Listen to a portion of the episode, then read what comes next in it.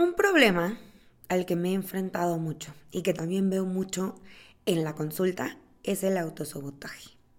La primera vez que fui consciente del autosabotaje fue cuando estaba entrenando para el Ironman. Verán, el primer intento fue postergado por una pandemia.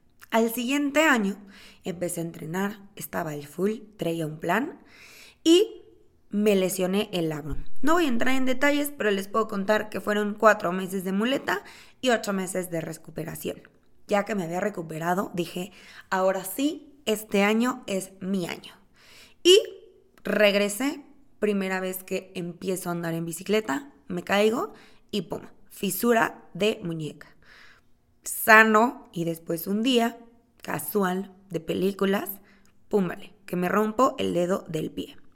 Y es ese momento en donde mi novio me dice, ¿por qué te estás saboteando? En ese momento yo me enojé muchísimo con él.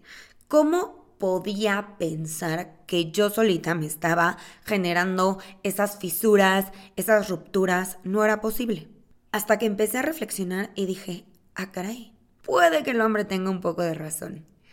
Y me di cuenta que lo que estaba pasando era que tenía miedo. Tenía miedo de enfrentarme a todos esos kilómetros, tenía miedo de no lograrlo. Entonces inconscientemente me estaba poniendo estos obstáculos para que, si no me iba bien, ya tenía un porqué. Porque me había fisurado, porque me había roto. Y entonces así no le iba a fallar a los demás y no me iba a fallar a mí. Les doy la bienvenida a Corriendo y Comiendo Hoy hablaremos del autosabotaje y las maneras que he encontrado para evitarlo. Corriendo y Comiendo es un podcast en donde yo, Marien, te contaré de los aprendizajes, reflexiones y tropezones que he tenido y que sigo teniendo como deportista y nutrióloga. Porque creo que sin importar los estudios o los kilómetros recorridos, siempre hay algo que aprender. Acompáñame a esta carrera que nunca se acaba. Hola, hola. Antes de empezar, quiero agradecer todo el apoyo que he tenido, todas las personas que han compartido el podcast, los reels, de verdad, muchas, muchas gracias. Me han dado mucho amor y espero que este podcast les siga gustando. Como les dije, hoy vamos a hablar del autosabotaje. En consulta lo he encontrado de tres maneras principales y las cuento por si alguien por aquí se puede eh, relacionar con ellas. La primera es cuando llegamos a cierto peso, paramos. Podemos ir bajando muy bien, muy bien, muy bien y de repente llegamos a ese número y de repente, ¡puc! la gente se bloquea y empieza a generar ciertas acciones que antes no tenía y que empiezan a evitar el progreso. La segunda es seguir comprando alimentos que no nos vienen bien con nuestro objetivo.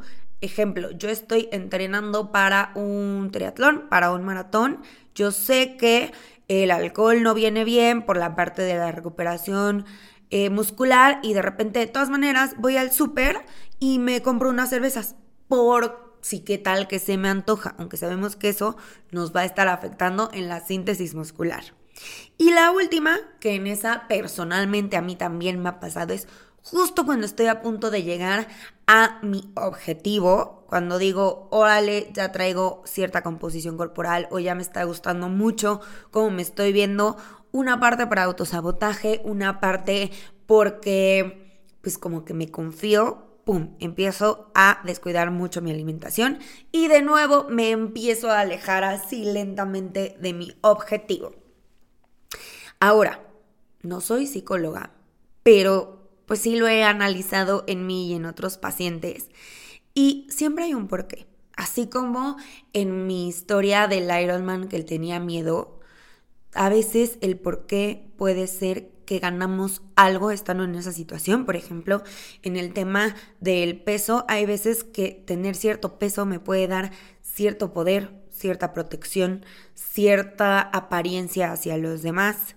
O también puede ser porque justamente puede ser una excusa o me puede estar respaldando y me está protegiendo ante el fracaso.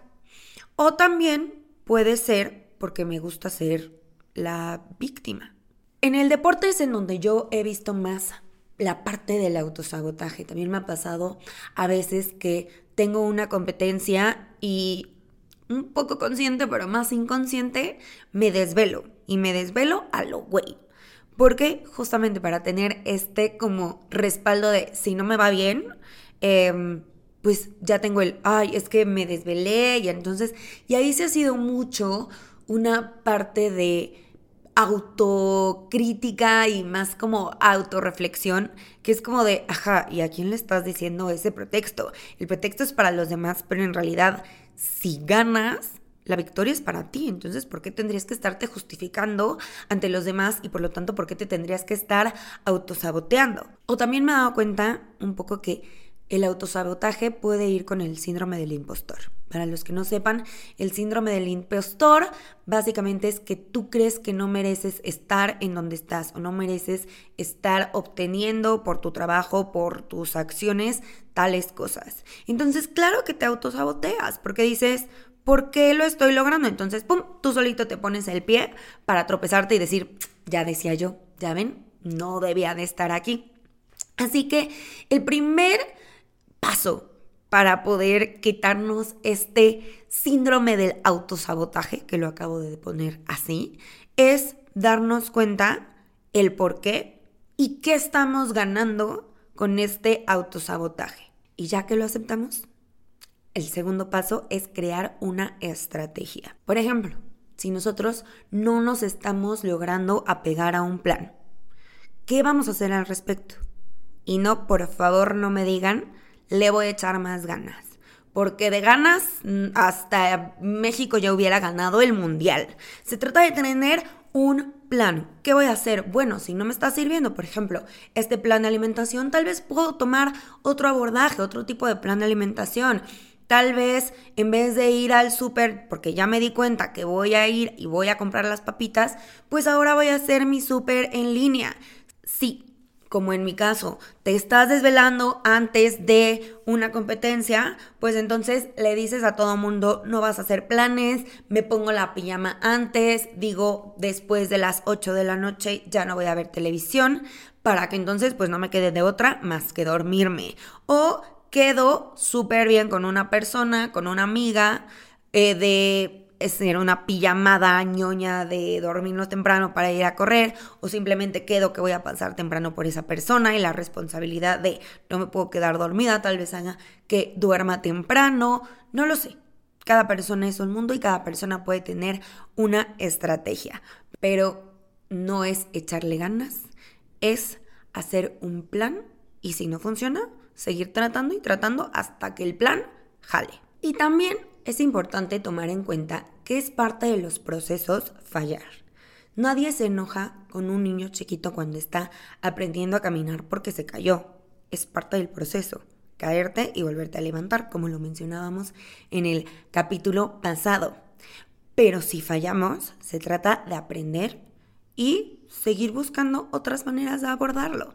También va a ser importante replantearnos si nuestro objetivo es en verdad lo que estamos queriendo lograr. Por ejemplo, retomo el tema del peso, y perdón por ser tan repetitiva, pero lo veo mucho en consulta, es tal vez no se trata de perder 20 kilos, tal vez con perder esos 5 que sí quieres y después mantenerlos es más que suficiente si de repente nos estamos dando cuenta que nos estamos autosaboteando para llegar al plan, tal vez el problema no es el proceso, tal vez el problema es que en realidad no queremos llegar a la meta. Y también a mí me ha servido mucho darme cuenta que el esfuerzo y los beneficios del cambio son por y para mí. Y de esta manera es muy loco pensar en que yo solita me voy a estar autosaboteando, ¿saben? Si es una justificación para mí, pues yo misma me estoy haciendo güey al estarme poniendo el pie y ser nobles con nosotros mismos. A veces no nos damos cuenta, como fue en mi caso al inicio del Ironman, porque nos cuesta a veces mucho trabajo aceptar la verdad, nos cuesta mucho aceptar que nos da miedo. Pero si vamos haciéndole caso a esas señales, pues poco a poco nos podemos ir conociendo más, podemos ir abrazando a esa parte con miedo y decirle, no pasa nada, podemos irnos más lento. En conclusión, puedo decir que el autosabotaje es una manera de protegernos contra el fracaso, pero al final no hay peor lucha que la que no se hace. Y aunque no alcancemos la meta, si la experiencia nos genera un conocimiento, nunca va a ser un fracaso.